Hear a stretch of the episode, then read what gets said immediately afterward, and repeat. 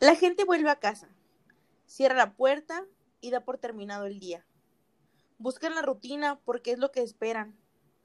Un unicornio podría pasar trotando por la calle y probablemente nadie se daría cuenta. John Katzenbach. Hola Diego, ¿cómo estás? Hola Laura, ¿cómo estás? Yo estoy muy bien aquí disfrutando de mi vida sin unicornios, por supuesto, ¿no? En, la, en esta rutina que cada vez se vuelve más insoportable, que es la cuarentena. Oye, y una disculpa a los lectores, que no sé si pronuncié bien el, nombre del autor, es John Katzenbach o Katzenbach, es el autor del psicoanalista, creo que todos lo conocemos, pero pues ya sabes, eh, apellido extranjero. Y sí, Diego, este, estas semanas han sido bastante extrañas porque ya como que se empiezan a acomodar los trabajos y las cosas comunes, pero otras no. Entonces, literalmente es una nueva normalidad. Un, realismo mágico, ¿no? Que está sucediendo por ahí. El realismo mágico, que es un capítulo que tenemos pendiente, pero pues el día de hoy tenemos un, creo, un capítulo divertido y también emocionante porque a los humanos nos encanta el misterio y resolver crímenes. Este, es por eso que este capítulo del libro en el estante es em, la novela policíaca. Sí, Tenemos ejemplos muy buenos, Diego, así que a darle. Sí, así es. Mira, ahora que tú mencionas esto de, de John Casca, Casca, eh, bueno, como, como el apellido que sea, eh, de este señor del psicoanalista, ¿no? Del escritor. Ándale, el autor del psicoanalista, nos vemos más intelectuales y, omitimos el apellido.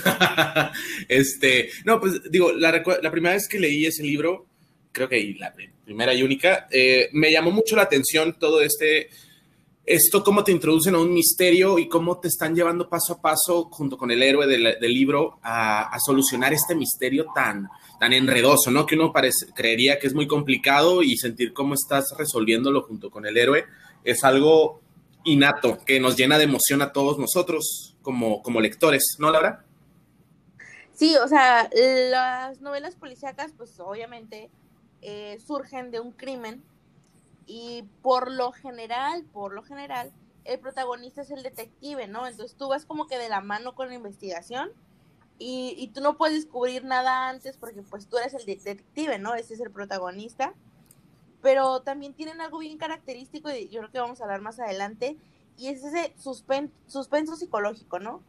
Lo que de que ya quieres leerlo y leerlo porque ya quieres saber qué está pasando y, y, y estás nervioso y tienes dudas, es ese a lo que se le llama suspenso psicológico y este autor del psicoanalista creo que es el padre del, del terror psicológico, o sea, que tiene en la puntita de la silla con un libro. Así es, y mira que él utiliza mucho esta, este recurso de lo policíaco, del misterio, del crimen para contar sus historias, pero este suspenso que mencionas eh, se, puede encontrar en muchísimas obras que tal vez ni siquiera son consideradas policíacas, como por ejemplo Stephen King utiliza mucho ese recurso del suspenso que mencionas, del, cómo narra sus, acontecimientos, tal como si fuera un caso policíaco. Entonces, eh, podemos ver ese tipo de ejemplos en Insomnia, podemos ver ese tipo de ejemplos en el inicio de eso, cuando, cuando encuentran a estos cadáveres ¿no? en el puente y tal.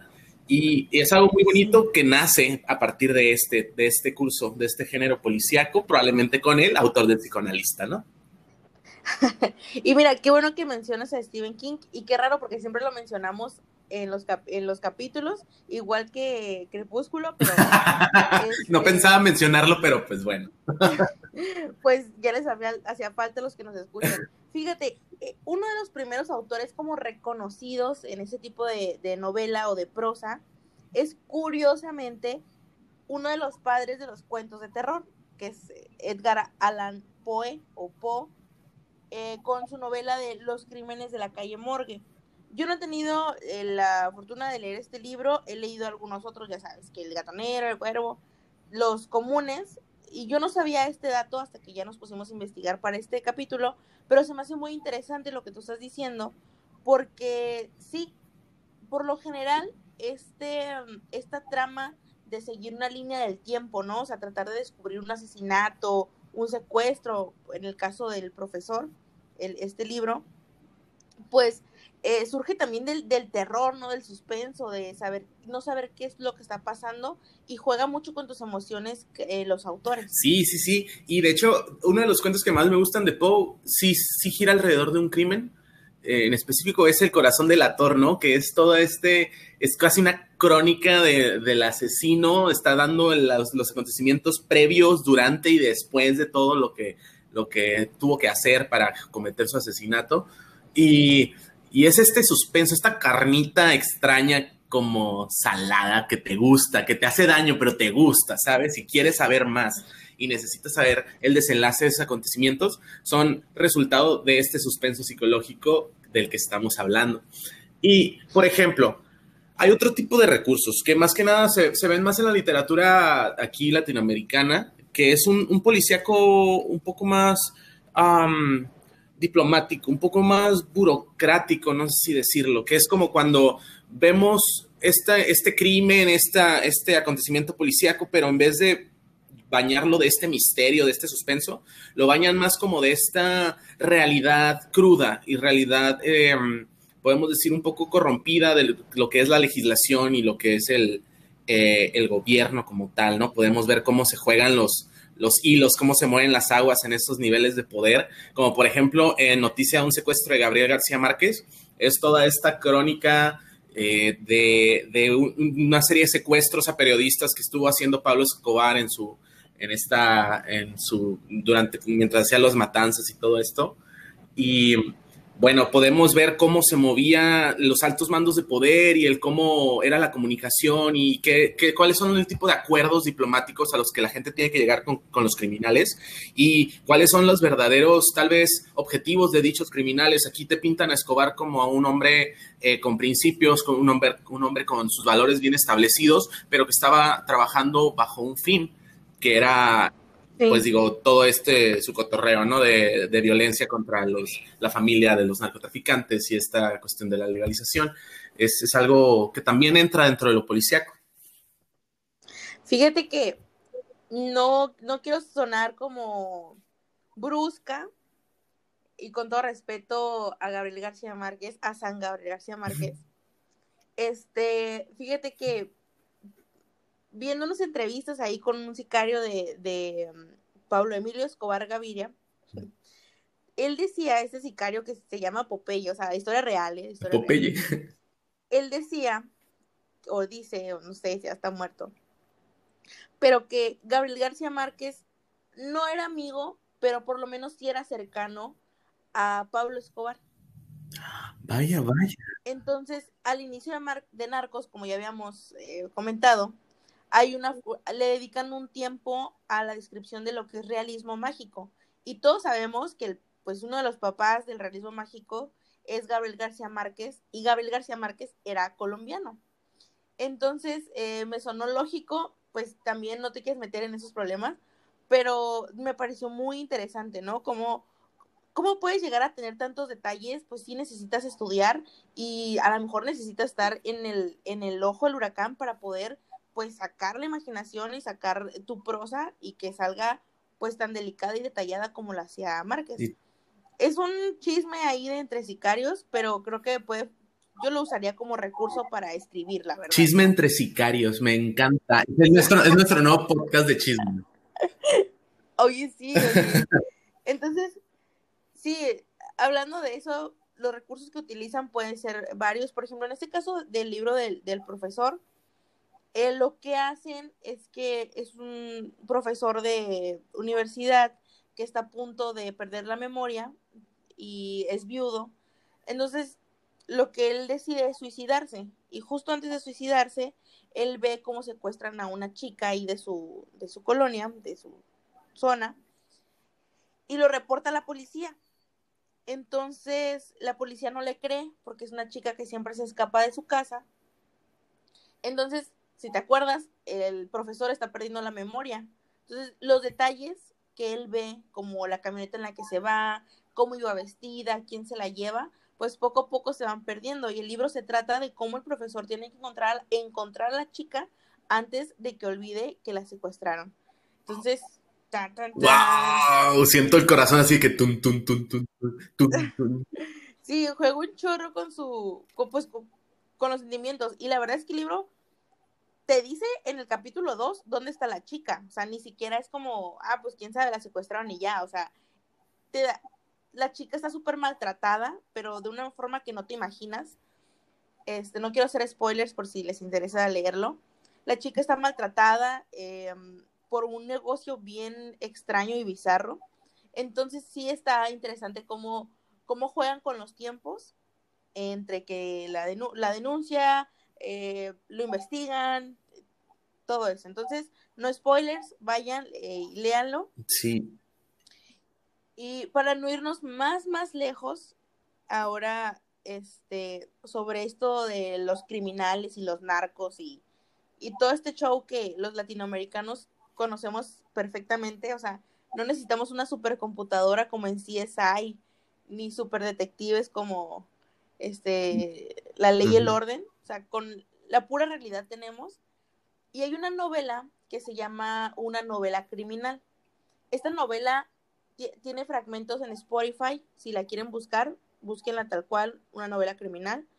Habla del caso de Solange Cassés, ¿no se acuerdan? La, la francesa que fue acusada de secuestro aquí en México y que México y Francia estuvieron a punto de romper relaciones diplomáticas por ese caso.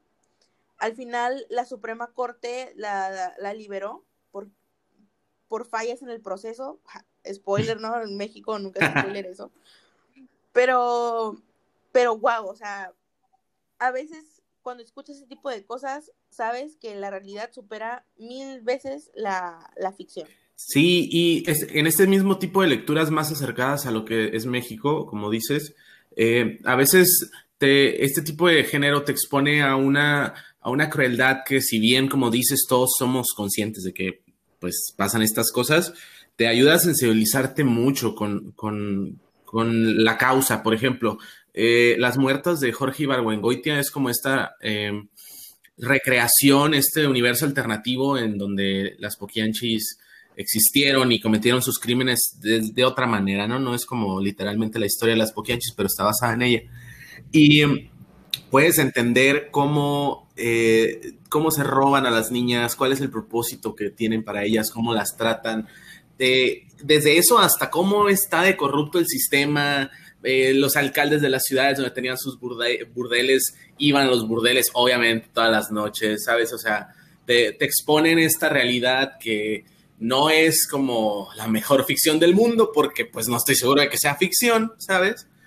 Pero te envuelven en este suspenso policíaco y por ser, sentirse tan cercano, tan real, yo creo que eso todavía les da un, un, acá un punch de contundencia y de emoción que, que tal vez no puede tener una novela de Poe, por ejemplo, ¿no? Sí, y bueno, creo que el, la sal y la pimienta de, esto, de estos libros son los detalles, ¿no?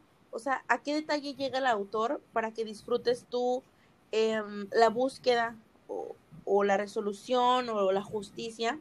En este caso, pues en, las novelas, eh, tienen detalles muy realistas, ¿no? Por lo general tratan de apegarse mucho a, a las leyes, a las normas, a cómo la diplomacia funciona en el país de origen del autor. O sea, es muy interesante ver esto Em, que son detalles muy específicos también. Hablamos mucho del contexto del autor, o sea, siempre creo que lo mencionamos en, todos los capítulos, que es bien importante porque eh, la burocracia es diferente, como decimos, muy característico de, de Latinoamérica, la corrupción enorme, que a lo mejor en otro país van a pensar que es ficción y yo, no, es verdad.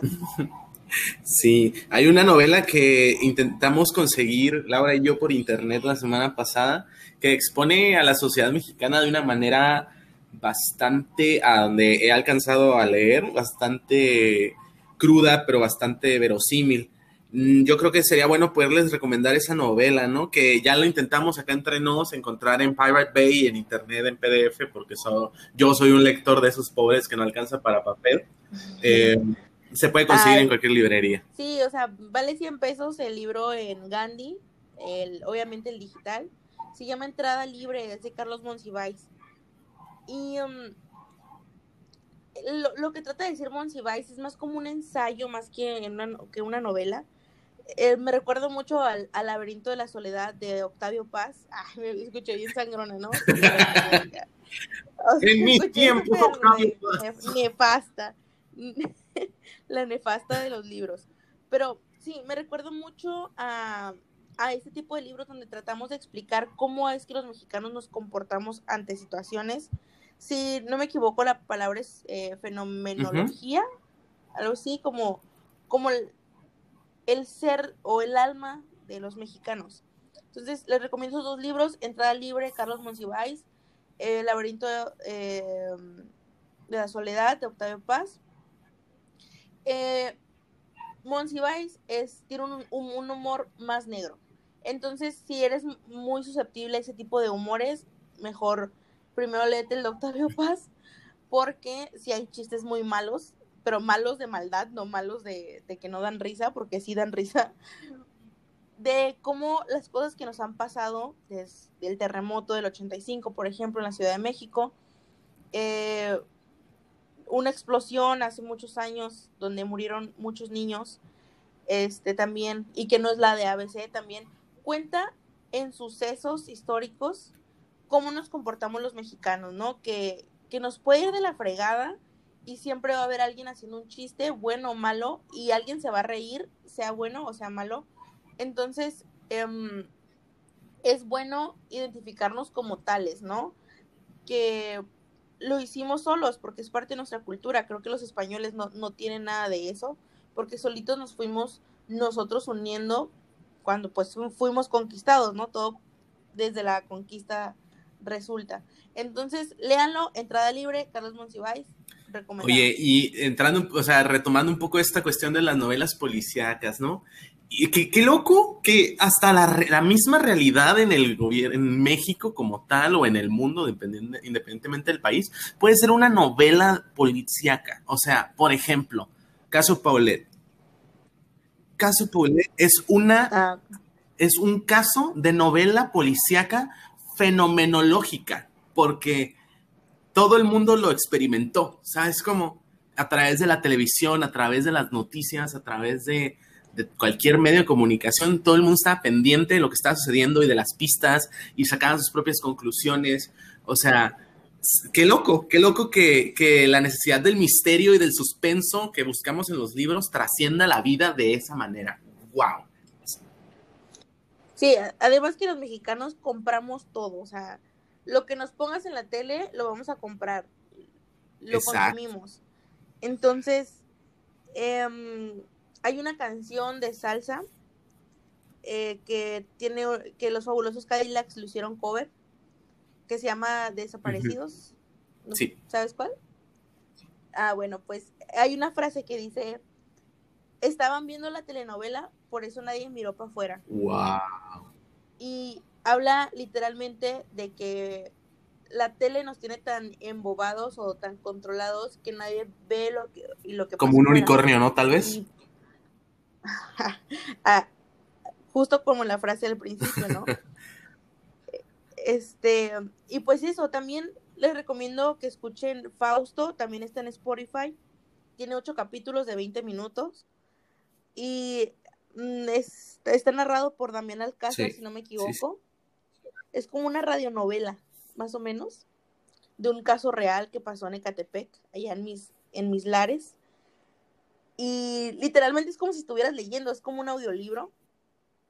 Está buenísimo, habla de, pues sí, de un crimen y de cómo fue resuelto este a, lo largo del tiempo, o sea, en el, en el, tiempo.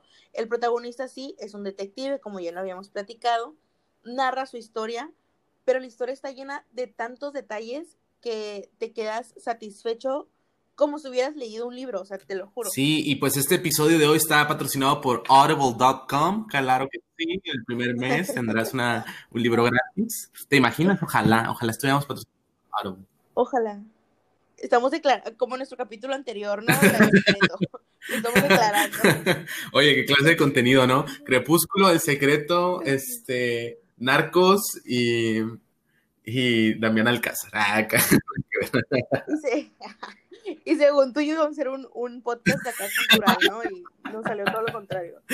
X, es pasarla chido en cuarentena. Oye, Laura, pues eh, mira, yo creo que no sé cómo te sientes el día de hoy, no sé si tengas alguna frase que le quieras compartir a los amigos. No, Diego. Yo sí, yo sí tengo una.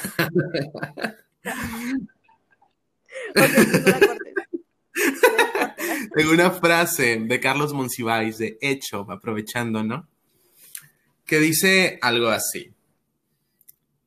¿Hasta qué punto es responsable de sus actos una persona abandonada, sin recursos ni capacidad específica, enloquecida por los malos tratos, la indiferencia y la imposibilidad de alimentar a los suyos?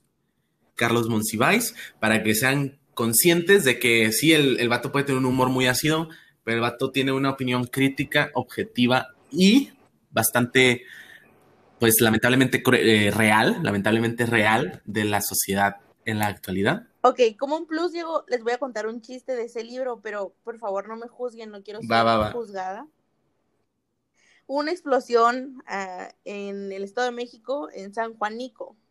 Una explosión de Pemex muy dolorosa, donde hubo muchos niños quemados. Entonces el chiste va más o menos así, como que